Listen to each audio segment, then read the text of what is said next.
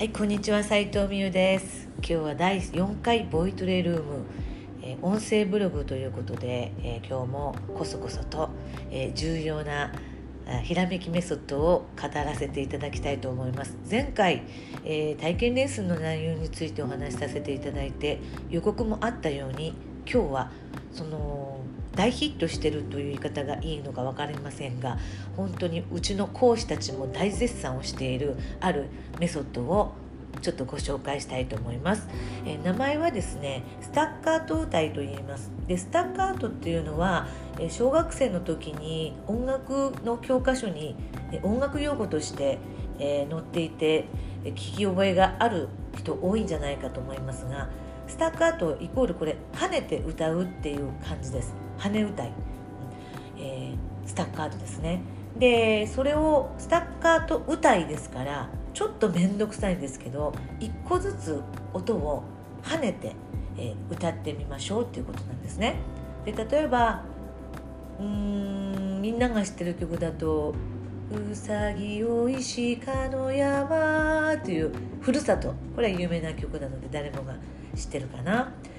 これをちょっとアナライズするとあのスタッカートってこう高いもの高いところにあるものをジャンプして取るようなちょっとイメージもあるので、えー、口の中の口腔のさばき、えっと、発音とこの胃のあたりの横隔膜のあたりのこう月感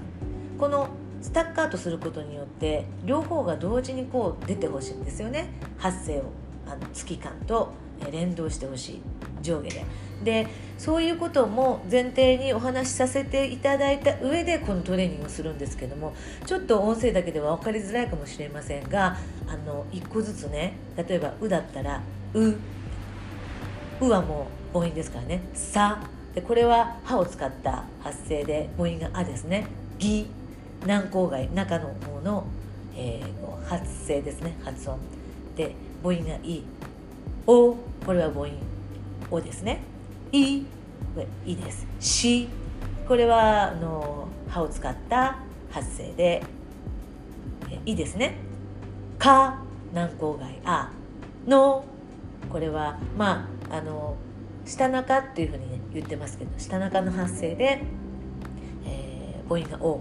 「か」の「や」うん、これは軟口外。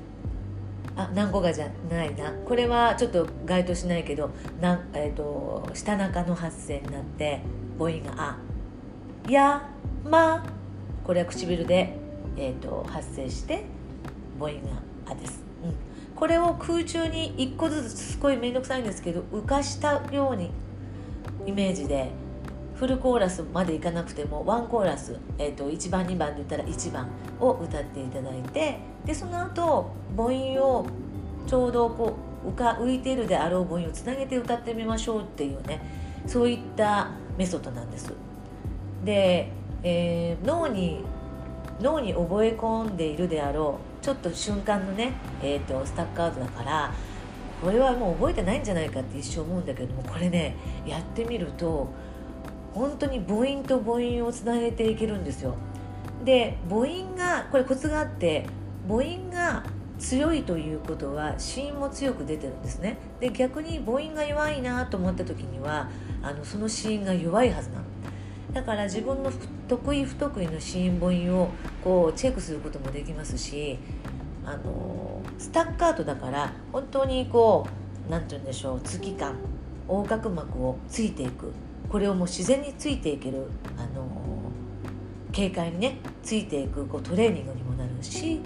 発声のトレーニングにもなるし、えー、脱力ブレスクイックブレスのトレーニングにもなるんですよね。なのでちょっとこれをいろんなものと組み合わせてみるとちょっと効果があこの人にはこれが合うえー、ちょっと滑舌悪い人はこれとこれをやってみよう。スタッカートを歌うと何をやってみよう。でちょっと喉が詰まってる人はスタッカートを歌うとこれをやってみよう。でファルセットが強くて地声がなかなか出にくい人はあのファスタッカートを歌いとこれを合わせてみようっていうのね。ちょっとメソッドとメソッドを組み合わせるというような、えーと、私の中でなんですけれどもちょっとねいろいろと今お試しケーススタディを集めています。すごく楽しくてねあの受講してる人たちもそうですし教えてる我々講師もあの非常にその喜びというか発見が多いので、えーと、いろんな形でいろんな角度からこれもね、えーと、レッスンの中でトライしてみたいと思っていることなんです。ということで今日はこれね是非やってみてください。あの何、ー、て言うんでしょうかね声量をアップするのにもいいトレーニングになりますし少し声がね小さいなとかすぐ声が枯れてしまうっていうようなことを感じる人は特にね効果があるかもしれません。で本日のブログにもちらっと書いてありますので是非覗いて読んでいただければ嬉しいです。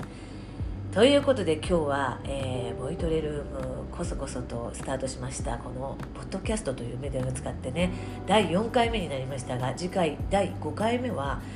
うんそうだな。実際にこういう人がこれをやったらこう変わったっていうような、えー、エピソード体験を軽くお話しできたらいいなと思います。じゃあ今日も最後まで聞いてくれてありがとう、えー、次回も楽しみに、えー、覗き聞きしてみてください。お願いします。ありがとうございました。斉藤美優でした。